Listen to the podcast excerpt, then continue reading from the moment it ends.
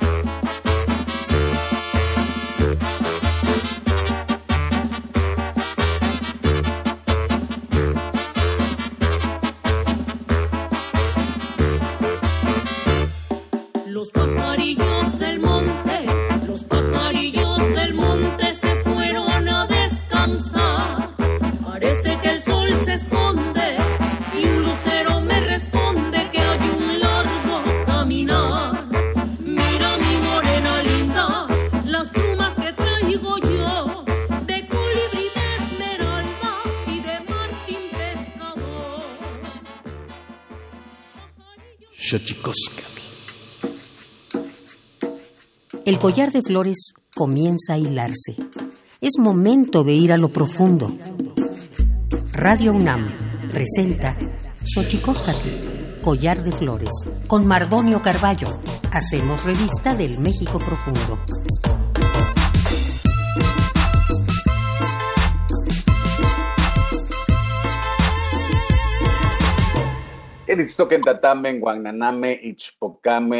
Telpocame, oquichpilme, siguapilme, guanochi, tentechcaquin, pani, huascatepostla, toli, tlenigua y y tocan Universidad Nacional Autónoma de México, Tojuan, Etiyolpaquin, Pampanama, Techpachalocon, Panisho, Chicoscat, Ome, Tusihuahuampo, Tlen y tocan Natalia Cruz, Juan, Doris Cariaga, Iguan, eh, ya Timo Sanilose. Hola, ¿qué tal, señoras y señores, niños, niñas, jóvenes y jóvenes y todos y todas aquellos que nos escuchan a través de este maravilloso invento que es la radio, la radio de la Universidad Nacional Autónoma de México. Nosotros muy felices de recibirles en esta casa llamada Collar de Flores o Chicosca. Estamos aquí muy felices porque eh, nos encontraremos para platicar con dos grandes amigas, eh, Doris Cariaga y Natalia Cruz. Natalia Cruz, una cantante ismeña de que la canción que acaba de escuchar, usted se llama Ramada de Bugambilias. Y bueno, Doris Cariaga, una activista en pro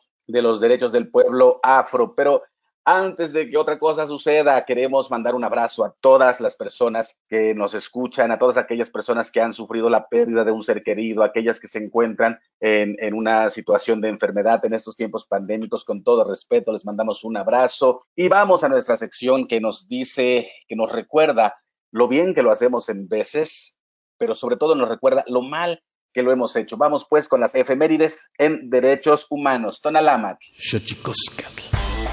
Tonalámatl o la ignota efeméride.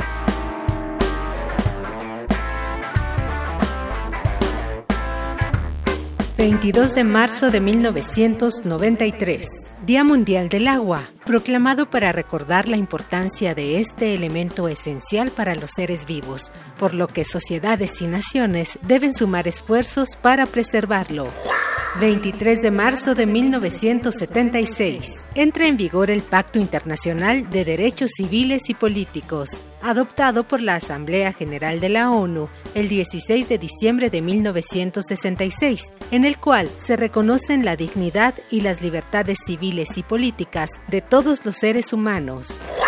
24 de marzo de 1976. En Argentina, una junta militar encabezada por el general Jorge Rafael Videla derroca a la entonces presidenta María Estela Martínez de Perón e implanta la dictadura militar argentina, conocida también como Proceso de Reorganización Nacional, misma que lideró hasta marzo de 1981 y que llegaría a su fin dos años después, en diciembre de 1983.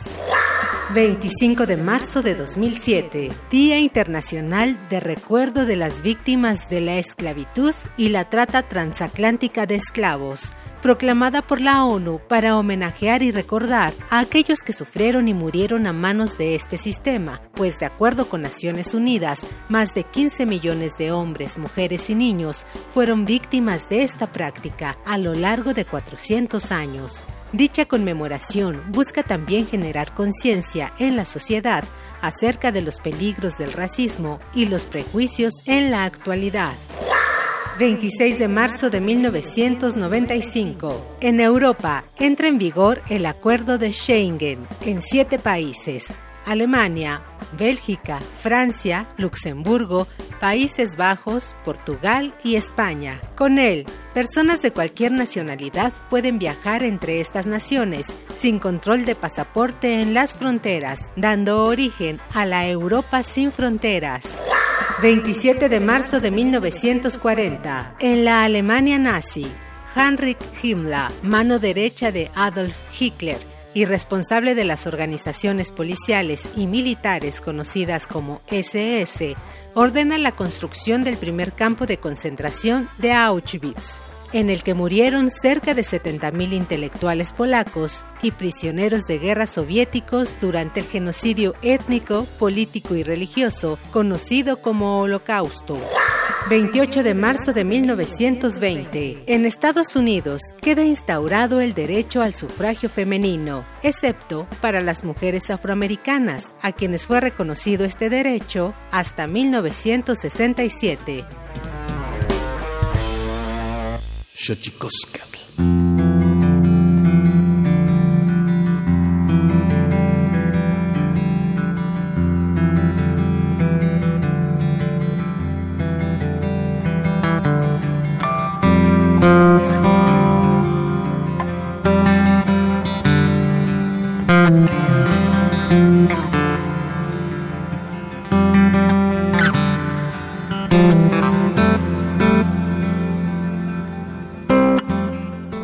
Le decía, con nosotros Doris Cariaga y en Estados Unidos ella, que qué maravilla esta cosa del Internet y las largas distancias que ahora pueden ser trasladadas eh, las voces a través de una pantalla de computadora y desde ahí poder tener este honor. Doris Cariaga, activista en pro de los derechos del pueblo afro. ¿Cómo estás, Doris? Hola, Mardonio. Este, gracias. Un placer de estar aquí con ustedes y este, pues encantada de conectarme con México. Tienes toda razón. A un saltito, ¿verdad? Ahora con el internet eh, he tenido la oportunidad de compartir más con mi gente querida. Muchas gracias por la invitación. No, hombre, ¿en dónde, ¿en dónde estás, Doris? Ah, yo vivo en Albuquerque, en Nuevo México. Ah, entonces estamos como a unas tres horas de la frontera del Paso. Muy bien, muy bien. Pues hasta ya te mandamos un abrazo y también saludamos. Qué maravilla, porque justo lo decía el programa pasado, que con relación a las distancias y, un programa como el nuestro, eh, a veces era eh, estar como eh, buscando las agendas, cazando las agendas de, aquellas personas que queríamos entrevistar, pero ahora con esto del Internet y que hemos tenido que acoplarnos en estos tiempos con, con la Internet y las entrevistas, también podemos traer desde el istmo de Tehuantepec a nuestra querida cantante Natalia Cruz. Natalia Cruz, ¿cómo estás? Adiós, Rimardonio, adiós, Doris. Para mí es eh, pues un gusto, se me llena el corazón de alegría de estar compartiendo con ustedes esta, este día, pues de, de todo lo bonito, ¿no? Que nos ha dejado esta vida a pesar de todas las cosas que están pasando. Fíjense que hemos dedicado todo marzo para hablar con mujeres eh, que han hecho un trabajo impresionante. Eh, Natalia Cruz eh, y tu carrera dentro del ámbito de la música ismeña, de la lengua zapoteca, y pues una mujer, pienso o pensamos nosotros, absolutamente empoderada, pero el otro día hablábamos, te escuchábamos en un conversatorio sobre mujeres y quisiera preguntar qué tan complejo en Natalia Cruz es ser cantante, una cantante líder de una banda ismeña, eh, integrada en su mayoría o, o solo por hombres, salvo tú. Así es. De hecho, cuando, cuando vamos a tener alguna presentación fuera de, la región y viajamos y me preguntan eh, por el, eh, la, la, cantidad de gente, ¿no? Para lo del hospedaje, cuántos hombres y cuántas mujeres, pues siempre voy yo solita en el equipo de trabajo.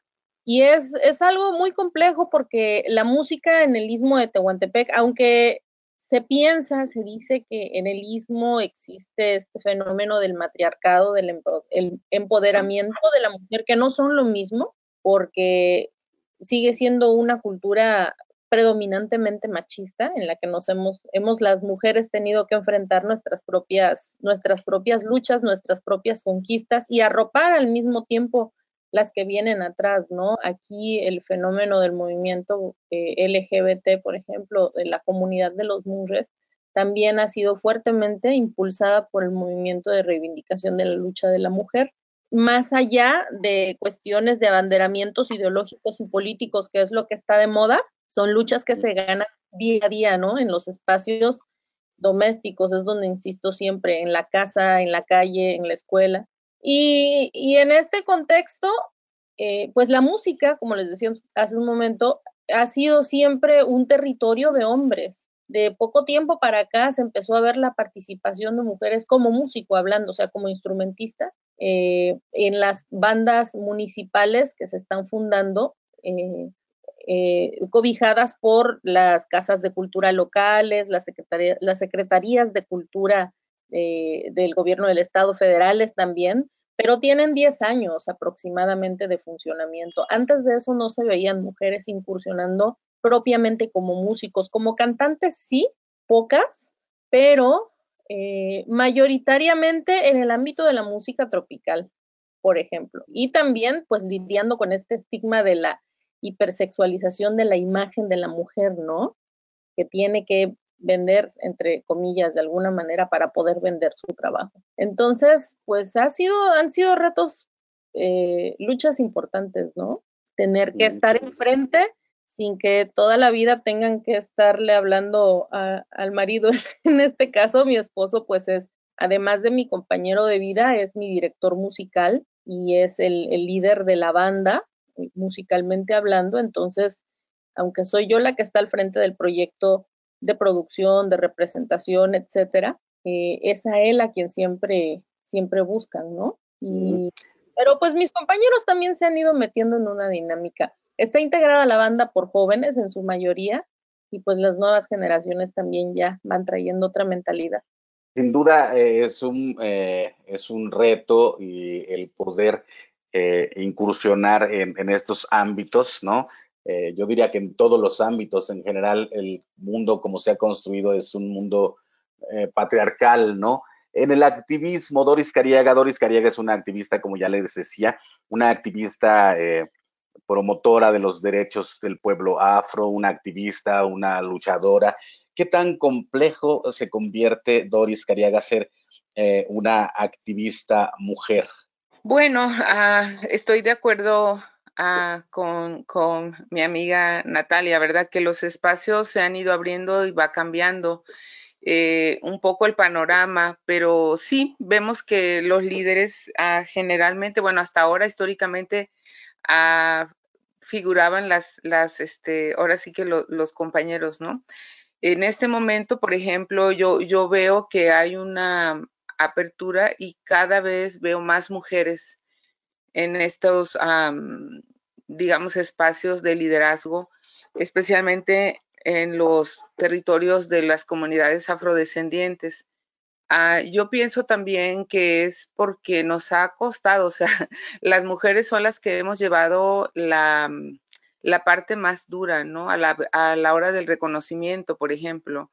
Eh, hay intersecciones que nos, nos determinan, ¿no? Y una de esas es precisamente esa que tiene que ver con la etnia y el género. Entonces, ah, pues si a, nosotros es a las que más nos han tocado duro los catorrazos, pues obviamente somos las que estamos luchando para que esa realidad cambie, ¿no? Y parte de mi trabajo pues va en esa dirección. A mí me gusta en el caso de Tamiagua, por ejemplo, que es donde yo trabajo en el colectivo Afro Tamiagua, darle espacio a las mujeres. Y cuando hablamos de, de, las comunidades afrodescendientes, pues sabemos que es una historia que poco se conoce, ¿verdad? Y yo creo que es importante resaltar que mucho de este conocimiento, digamos, que ha quedado en la memoria colectiva y que es lo que ha abierto la puerta para que haya un reconocimiento nacional, eh, ha subsistido en la memoria de las mujeres y eso es, algo que tenemos que reconocer y, darle ese mm, espacio a las mujeres, ¿no? De, de que si no fuera por ellas, eh, no tendríamos hasta el día de hoy conocimiento, por ejemplo, en la, en la culinaria, eh, que es un, un aspecto que a mí me gusta mucho trabajar. Pero más allá, por ejemplo, de tener per se una receta, tenemos que analizar cómo estas mujeres han logrado, por ejemplo, en actividades como la cocina, a hacer un espacio de economía informal. Yo, yo, yo pienso que debemos dejar de llamarla informal y llamarle formal, porque en realidad muchas mujeres han logrado salir adelante precisamente con actividades como esta. Entonces vamos viendo cómo hay capas y se va sumando una cuestión a la otra, ¿no? Encontramos empoderamiento, encontramos retenciones y recreaciones culturales, encontramos memoria y también actividades económicas. Entonces me parece que, que simplemente no se había hablado antes de esto, porque esto ha sucedido desde siempre, ¿no? En, otra charla que tuve hace poco, yo decía, bueno, cuando los movimientos feministas, por ejemplo, en Estados Unidos estaban luchando las mujeres feministas blancas por tener el derecho al trabajo, nosotros sabemos que nuestras mujeres han trabajado toda la vida. Mi, mi abuela y mi tía abuela este, fincaron un negocio, hicieron una panadería y así ellas eh, levantaron a a 10 hijos entre las dos. Entonces esto no es nuevo, es solamente la manera, el ente desde donde se ve.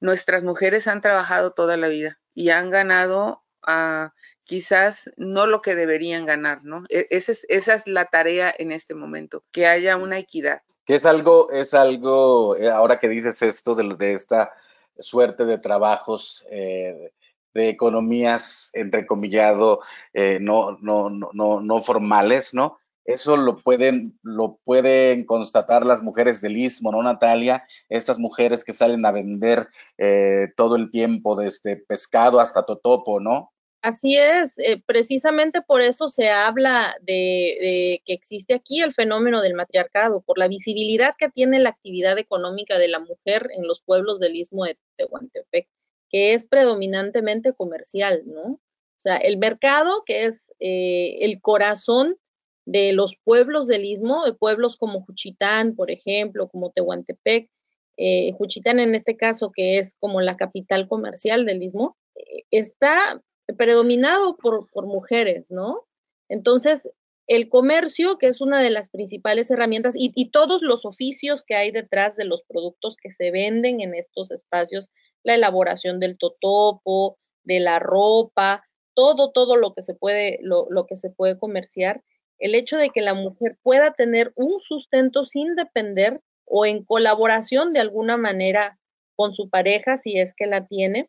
Por eso dicen, ah, existe ese mito que por ahí perpetuó una revista si no, si no recuerdo mal, creo que europea, creo que fue la revista Él, no recuerdo bien, que vino a decir que en Juchitán existe el matriarcado porque las mujeres son las que trabajan y los, mientras los hombres están acostados en su hamaca, ¿no? Porque la mujer es la que está en el mercado vendiendo, pero el producto que su marido trae del campo que fue a trabajar desde las 3, 4 de la mañana, obviamente pues a las 10 el marido ya está acostado en la hamaca descansando y la mujer ya está vendiendo en el mercado, ¿no? De alguna manera. Y hay muchas mujeres que, que, que, son las que con sus propias manos elaboran el, el, producto que están vendiendo, ¿no? Entonces, esta, esta independencia económica, por supuesto que es una herramienta maravillosa para el empoderamiento de la mujer, ¿no? Sin duda, pues estamos platicando aquí en, Radio UNAM, en Xochicosca, el Collar de Flores, en la Ciudad de México, con eh, Doris Cariaga, activista por los derechos de los pueblos afro y que ha trabajado muchísimo en, en, en Tameagua, donde tiene su base, digamos, eh, para esta lucha en México, con Natalia Cruz, cantante zapoteca, ismeña, eh, que bueno, hemos escuchado y vamos a estar escuchando a lo largo de este programa. Vamos a un corte hablando de idiomas, vamos a un corte, vamos a nuestra sección dedicada a los secretos de los idiomas, porque los idiomas tienen sus secretos. El Instituto Nacional de Lenguas Indígenas presenta Tlachtolcuepa o la palabra de la semana.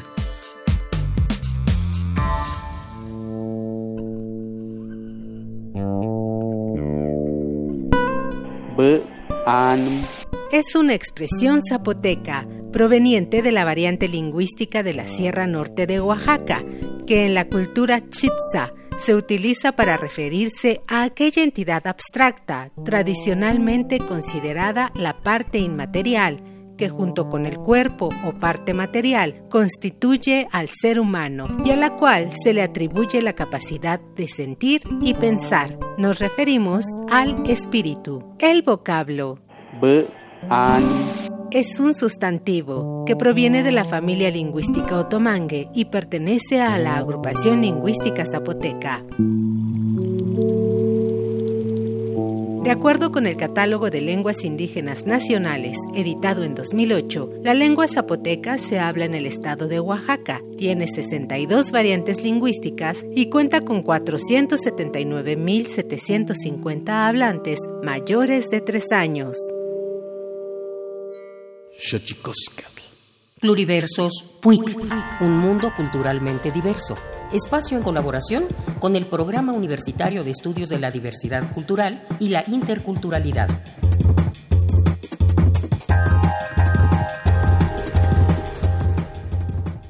La poesía para mí es describir el mundo con otras palabras más profundas que las que usamos en el día a día. Es como hacer, digamos, una mirada distinta a todo lo que nos rodea.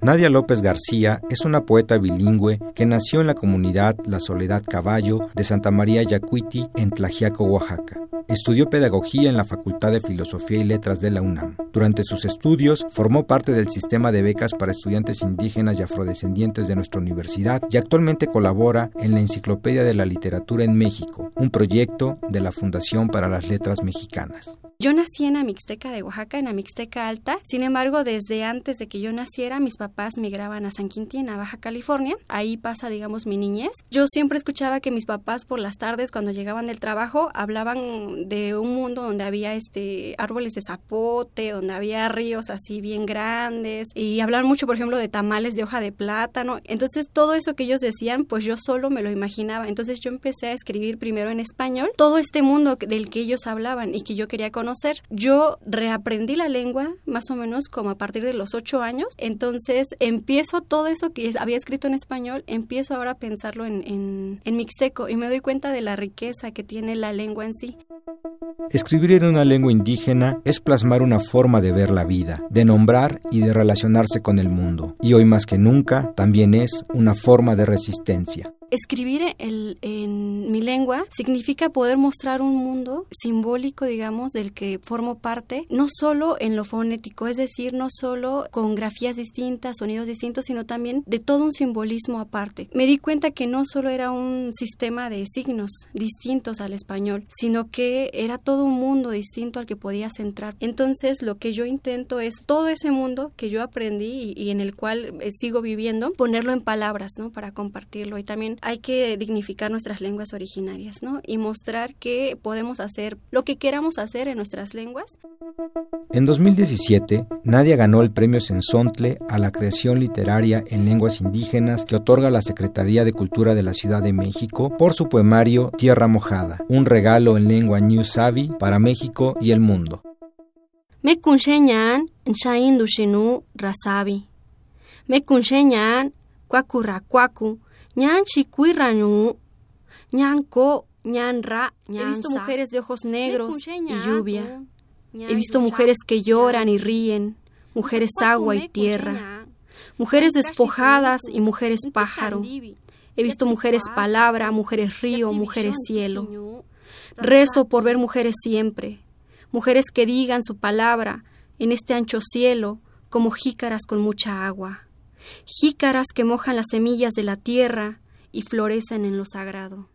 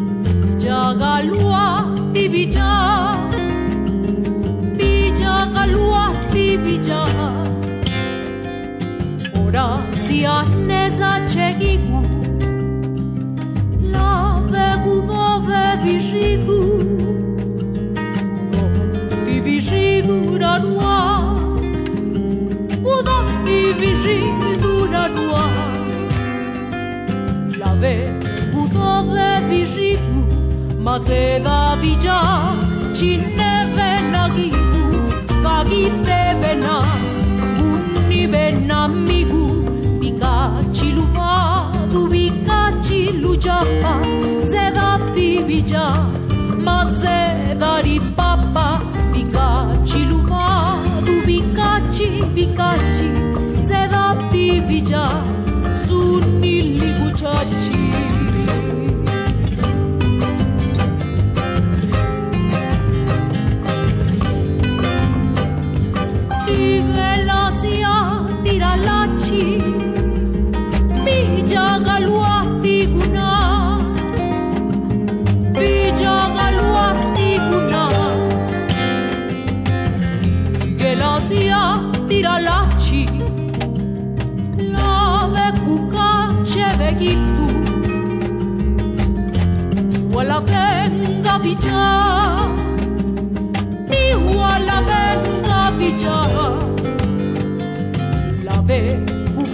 ce vechi tu, ma se navigia, cine venna sicu, ca te vena, unni venna chi tu, vicaci luvaru, vicaci lugia, se da ti ma se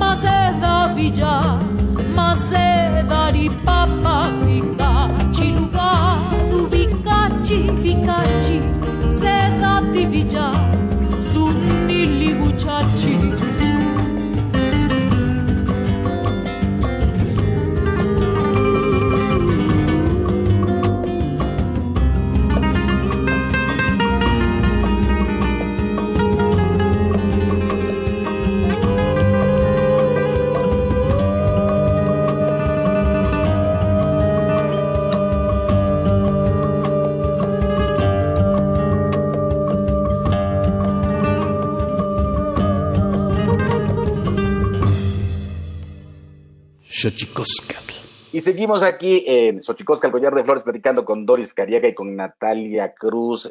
Yo quisiera preguntarte, eh, Doris, eh, además de todo lo que eh, haces, nos acabas de decir que, que das clases. Yo te, yo te conocí en Tamiagua haciendo un programa sobre el pueblo afro de Tamiagua, sobre la cocina del pueblo afro de Tamiagua. ¿Qué más hace Doris Cariaga? Ah, te vas a reír. Bueno, ah, soy madre también.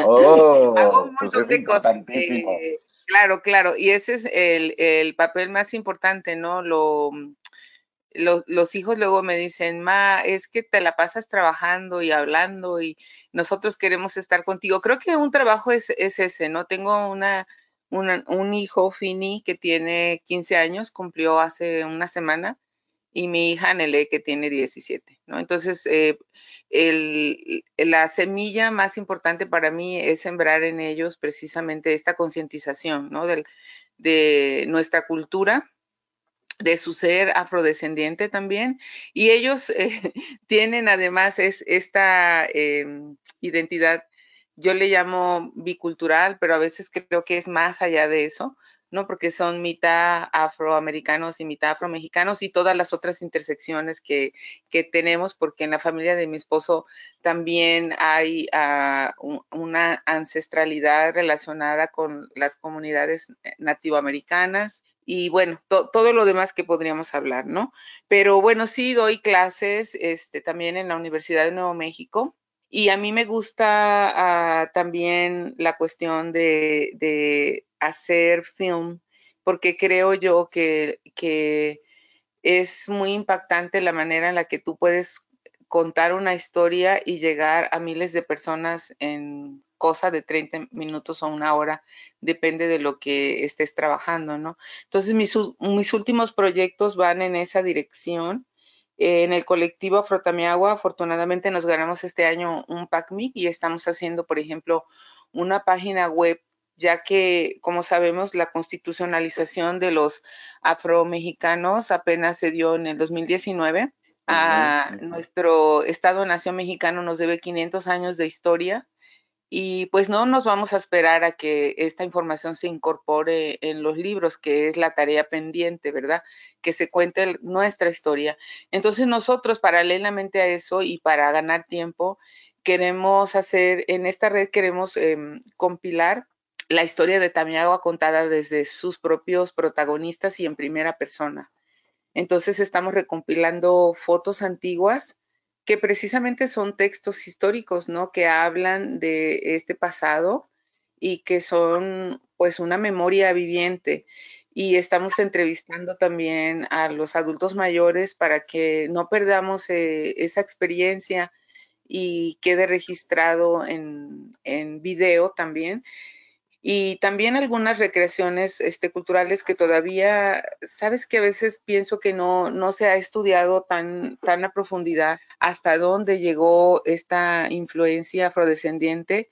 Y bueno, en, el caso de la región de Tamiagua y de la Huasteca, pues hemos encontrado varias danzas que tienen esta influencia, ¿no? Pero que no, no han sido em, eh, como explicadas desde este ángulo, ¿no? Entonces también queremos registrarlas y subirlas en esta página para que la propia gente de Tamiagua conozca eh, eh, cuál es este pasado histórico, su presente histórico y que además los, los, los compañeros también de las comunidades indígenas lo conozcan, ¿no? El año pasado yo fui a, a un encuentro de son huasteco en el que andaba Mardonio, este, nos saludamos por ahí, ¿verdad, querido? Entonces, ah, por ejemplo, ahí yo tuve muchas preguntas alrededor de, eso, ¿no? Bueno, ¿por qué, qué, es lo que caracteriza también agua? ¿Por qué la afrodescendencia? Entonces, me parece que es una manera de de compartir masivamente, ¿no? Por ejemplo, a través de ese proyecto. Eh, también tenemos la idea de que ahora para mí ha sido muy grato este, haber lanzado una convocatoria para que me apoyaran, pues, los muchachos jóvenes de Tameagua y llegaron a, pues, jóvenes eh, mujeres que estudiaron, recién terminaron su carrera de ciencias de la comunicación y estamos trabajando en proyectos para hacer cápsulas y bueno, pues estamos ahorita metiendo un proyecto para hacer una película, nos vamos a lo grande. Wow. Wow, qué maravilla, pues eh, fíjate qué, qué, locura ahora que estás hablando de que nos vimos en la Huasteca y, la gente que nos está escuchando aquí en Xochicosca, el collar de flores, hijo, no, no, no puede ver a, a estas dos mujeres, pero son dos mujerones con un innegable este origen afro. Las dos cabelleras más hermosas del universo, tanto de Natalia Cruz y de Doris Cariaga. Natalia, que toda esta maravilla de, del istmo de Tehuantepec, que a mí sabes que me gusta tanto de Juchitán, que yo siempre pienso que Juchitán o en general el pueblo zapoteco no se pelea con lo, con, con lo extranjero, lo asume, lo abraza, y bueno, también hay, hay una gran cantidad de, como diría Doris Cariaga, de intersecciones identitarias por allá, ¿no? Sí, sí, es, es un pueblo que creo que es como en pequeño el reflejo de lo que es nuestro país, ¿no? Es eh, un país multinacional, porque a veces solemos pensar, cuando se romantiza la identidad nacional, ¿no? El mexicano, o en el caso de los pueblos originarios, nos meten a todos en un solo saco, pero eso no permite que se disfrute de la riqueza de la diversidad que hay en nuestro país. Y en el istmo de Tehuantepec pasa un poquito en, en, en, ¿cómo se dice? En petit comité, en pequeño, ¿no? Eh, sí, sí, en petit, digamos, sí. Aquí históricamente ha sido una zona eh, de mucha, eh, de mucha es una zona geoestratégica muy importante desde, desde la antigüedad por su ubicación geográfica, ¿no? Porque pues el istmo es la, región más estrecha en todo el país que une los dos océanos, entonces siempre ha estado como en, la mira de, de lo que se, de las distintas, las distintas formas en las que se puede explotar, ¿no? Ahorita hay eh, un proyecto muy importante de, de, lo de el corredor interoceánico que está desde la época de Benito Juárez, por cierto, este proyecto eh, económico. Y todo este paso, toda esta influencia de gente, afluencia de gente, de economía, de, eh, es lo que ha permitido, creo yo, que aquí siempre haya contacto con otras culturas, con otros pueblos, viene, ha venido a asentarse gente de otros países incluso, porque está el puerto de Salina Cruz, porque están las vías de ferrocarril allá, eh, en, que en, un momento fueron el medio de transporte más importante que unió a todo el país, ¿no? Aquí en Ciudad Istepec. Entonces aquí tenemos presencia no solo de los pueblos originarios que conviven históricamente acá, que somos los zapotecas, los mijes, los soques, este, los guaves. Los cot. sí, los guaves, creo que ya dije los cinco con el tiempo han estado viniendo, ¿no? Y además, pues hay, eh, hay, hay gente que viene, hay apellidos árabes que son zapotecas también, ¿no? y hay japoneses que son zapotecas también, y franceses e ingleses. Entonces, nunca nos ha dado miedo los elementos externos. Al contrario, creo que, nuestra gente siempre ha asimilado lo de fuera y es tan poderosa nuestra identidad que le en lugar de que nos enajene lo de afuera, le imprimimos nuestra identidad y eso hace que salga un, una identidad nueva, no más fortalecida. Y es lo sí, pues qué maravilla. es una maravilla. El éxito, ¿no? En, en el sentido de no perdernos en esta pluralidad. ¿Tú conoces, Doris Cariaga, conoces eh, el istmo de Tehuantepec? Sí, claro. Fui a Qué, locura, ¿verdad? Me quedé enamoradísima de Juchitán. Claro, eh, eso fue allá en mis juventudes. Me imagino que habrá habido algunos cambios, pero ah, sí, sí recuerdo con, con eh, mucho placer haber disfrutado, como saben, soy de, este, de buen diente, entonces la comida estaba yo fascinada, que se me, se me abría ante, ante mí una serie de, de, nuevos sabores y sensaciones, ¿no? Muy importantes. Ah, y yo estoy de acuerdo con Natalia, ¿verdad? Este, me parece que para, para empezar, los afrodescendientes y los pueblos originarios eh, vamos de la mano. O sea, en, nuestras luchas hemos caminado juntos, pero también en nuestro pasado, este, los afrodescendientes eh, nos cobijamos muchas veces en, estos territorios, ¿no? Con los pueblos originarios. Y bueno, ha habido mezclas también, este, intercambios, como propiamente se debe decir. Y yo creo que somos el resultado precisamente de todos esos intercambios, ¿verdad? Y que mm, eso es lo que le da riqueza a este gran país de México. Pues qué maravilla. Estamos casi a punto de terminar nuestra charla. Qué, qué, qué, maravilla, este, pues haberlas presentado, que se conozcan. La verdad, eh, cuando hacemos eh, las duplas de estos programas, lleva toda la intención de que se conozcan. Creo que, creo que se van a, encantar con sus respectivos trabajos y personalidades.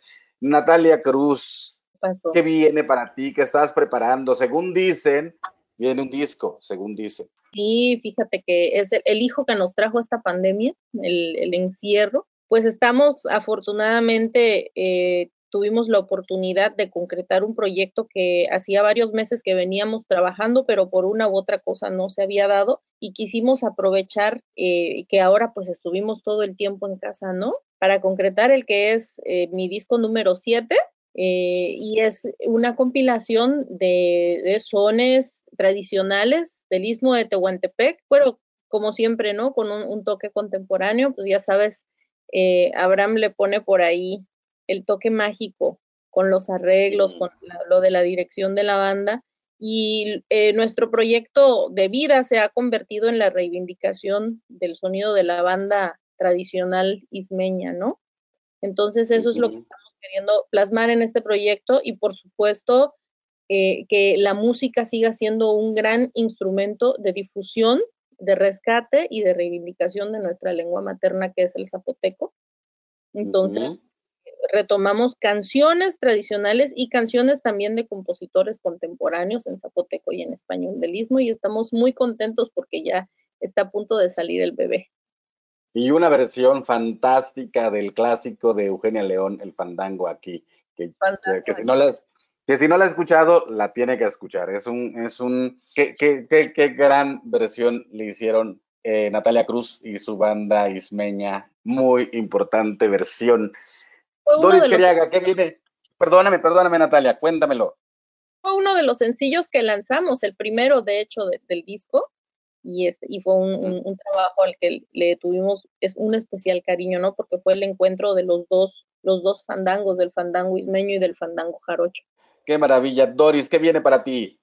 Eh, platícanos de tu film. Sí, en eso estamos, estamos, estamos este, compitiendo, ¿no? Entonces, lo que sí es cierto es que parte del, del, equipo de los aliados me han dicho, si tenemos el dinero lo hacemos y si no también. Entonces, bueno, vamos a ver. Pues la idea es, este, es, ya sabes que las producciones son tan caras, ¿no? Pero pues sí, con, con tenacidad y persiguiendo los sueños, uno logra, mueve montañas, ¿no? Así que no lo dudo.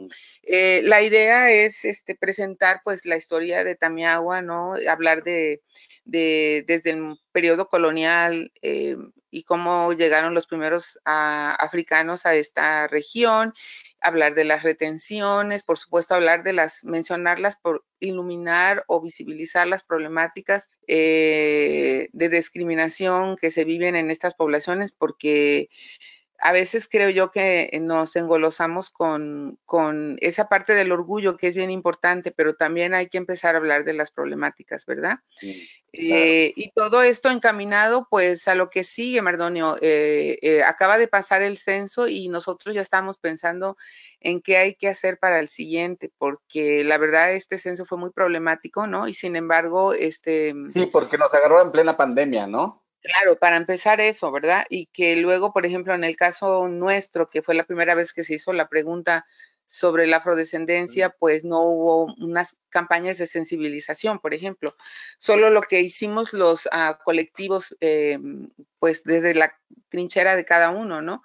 Entonces, ah, fíjate que Tamiagua logró el porcentaje más alto de una población que se autorreconoce afromexicana o afrodescendiente en Veracruz. Mm. Y yo no, no estoy segura que hay otras poblaciones que, que tienen el mismo porcentaje que nosotros y posiblemente más.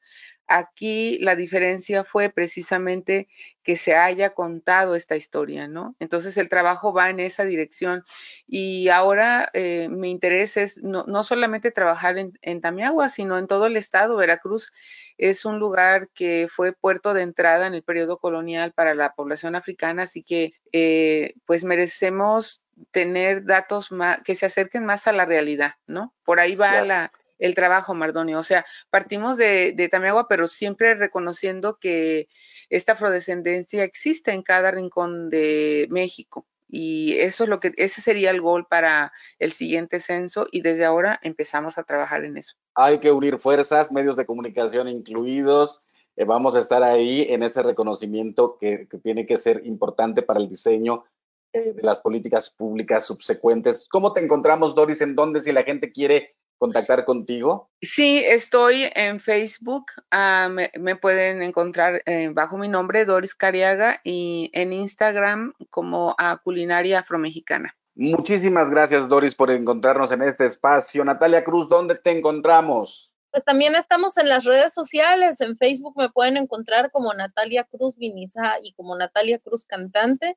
En Instagram también estoy como Natalia Cruz y eh, en las plataformas, en las principales plataformas de, de streaming de música, también pueden Spotify, encontrar. iTunes, YouTube, ¿ah? En todas, hasta en unas que chino y ni entiendo, pero ahí estamos también.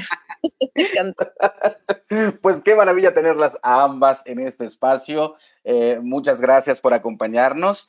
Este es, insisto, un espacio donde podemos contribuir a que todas esas pluralidades puedan verse, convivir, desarrollarse y encontrar ese mundo mejor por el que todos estamos peleando. Muchísimas gracias a ambas. Gracias. Un placer. Gracias.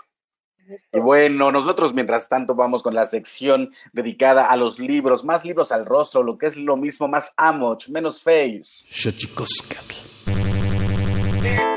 Más libros al rostro, o lo que es lo mismo, más amoch, menos face. Espacio en colaboración con el Instituto Nacional de Antropología e Historia.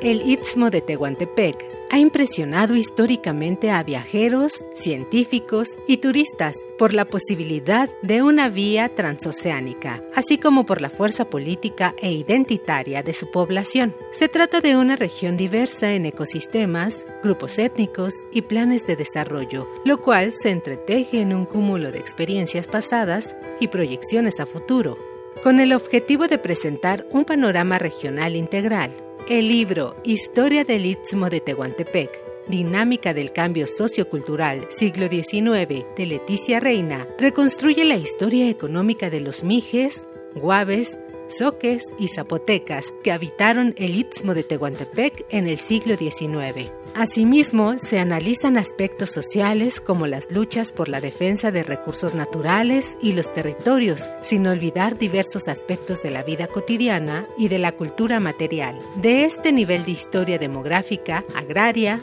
de economía y política regional, se transita al análisis de la estructura económica y social, las clases sociales y el género entre los zapotecas del Istmo, especialmente entre las ciudades de Tehuantepec y Juchitán. El libro aborda cómo el origen guerrero de los zapotecas, su nobleza fundadora y su falta de sumisión a los mexicas y españoles contribuyeron a la formación de una sociedad fuerte y dispuesta a incorporar elementos biológicos y culturales de otros grupos sociales, lo cual imprimió una dinámica de cambio socioeconómico y de control político y cultural en toda la región. Te invitamos a leer Historia del Istmo de Tehuantepec, Dinámica del Cambio Sociocultural Siglo XIX, de Leticia Reina. Adquiérelo en formato impreso. Visita la página difusión.ina.gov.mx. Si lo prefieres impreso, puedes encontrarlo a través de Amazon, iBooks, Kobo y Playbooks. Instituto Nacional de Antropología e Historia. Secretaría de Cultura. Gobierno de México.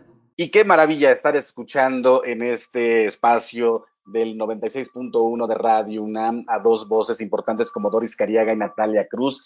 A Natalia Cruz eh, la estamos escuchando también a lo largo del programa y nos vamos a despedir con ella. Nos vamos a despedir con ella, eh, con esta voz privilegiada, con este encanto que tiene Natalia Cruz al, poseer las virtudes de una cantante que busca y encuentra eh, linderos nuevos desde su lengua zapoteca. Así que vamos con Natalia Cruz, por supuesto, con esta pieza que a mí me encanta, que se llama La Totopera.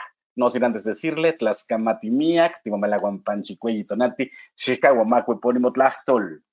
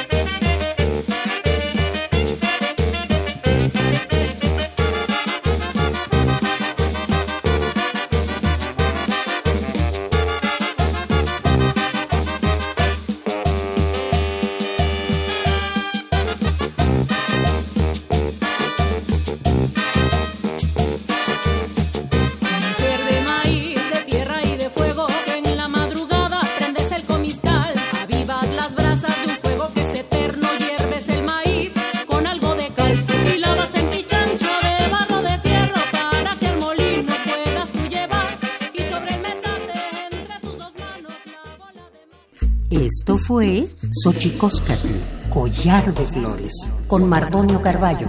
Hacemos revista del México Profundo. Una producción de Radio UNAM. Experiencia sonora.